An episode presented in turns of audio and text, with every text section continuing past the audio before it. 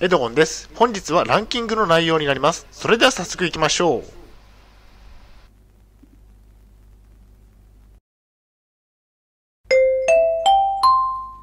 はい、H キャプチャンネルにようこそ。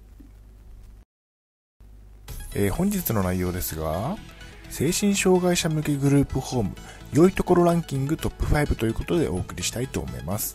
前提条件としましては、現在は統合失調症を患っています。精神病院に3年間入院をしていました。えー主観的なランキングですね。大変申し訳ないのですが、ポッドキャストの方は写真が見れないのでご了承ください。それでは、えー精神障害者向けグループホーム良いところの第5位ですね第5位は、えー食事の提供ですね食事が提供されるグループホームもありますね実家にいるようで楽で良いですね自分で食事の準備をする必要がありません。栄養バランスも良いですね。食事を提供してくれるグループホームがあります。とても楽で良いですね。自分で食事を用意するのが大変な方にはおすすめです。次に第4位ですね。第4位は家賃が補助されると。家賃が東京都などから補助されます。自己負担金は最小限ですね。金銭的に安定した生活を送りやすいですね。黒字になるようにやりくりをすることですね。家賃など金銭的にメリットがあるのがグループホームです。無駄遣いはせず毎月黒字になるように生活をするように心がけましょう。次に第3位ですね。第3位は外食会ですね。外食会があるグループホームもありますね。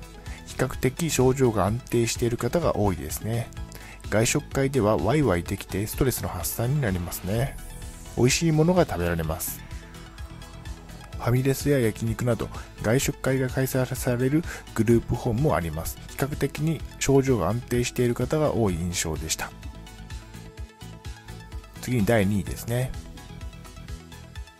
第2位はお料理会ですね。お料理会が開催されるグループホームもあります。入居者みんなでお料理をするんですね。自分たちで作った料理は美味しいですね。ホットケーキサラダ年越しそばなどを作って食べたことがあります。お料理会が開催されるグループホームもあります。自分たちで作る料理は格別の美味しさがありますね。次に第1位ですね。第1位は一人暮らしができると。単身タイプのグループホームがありますね。一人暮らしとほぼ一緒の生活ができます。共同部屋に集まることもたまにありますね。一人暮らしの予行練習になりますね。一人暮らしに近い形で、えーグループホームに住むことができます。一人暮らしの予行練習にもなりまずはグループホームに住むことをお勧めします。それでは本日の行動プランに入っていきたいと思います。グループホームに、えー住みましょう金銭的に安定しやすくなります病気の治療は継続しましょうグループホームには助けられています。ぜひ住んでみることをお勧めします。通院や病気の治療はしっかり行いましょう。まあ、精神障害者であれば、えーと、グループホームに住むことができるので、えーと、ぜひ、えーおすすめなので、えー住む、住んでみましょう。一人暮らしの練習になりますね。それでは本日の振り返りに入っていきたいと思います。本日は精神障害者向けグループホーム良いところランキングトップ5ということでお送りしました。第5位は食事の提供。第4位は家賃が補助される。第3位は外食会。第2位は料理会。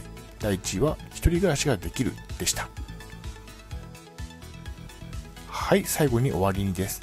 最後までご覧いただきありがとうございます。ブログ HCAP の3年間を運営しています。Twitter もやってます。チャンネル登録いいねボタンを押していただけると嬉しいです。また次の動画ポッドキャストをお会いしましょう。病気の方は無理をなさらずお過ごしください。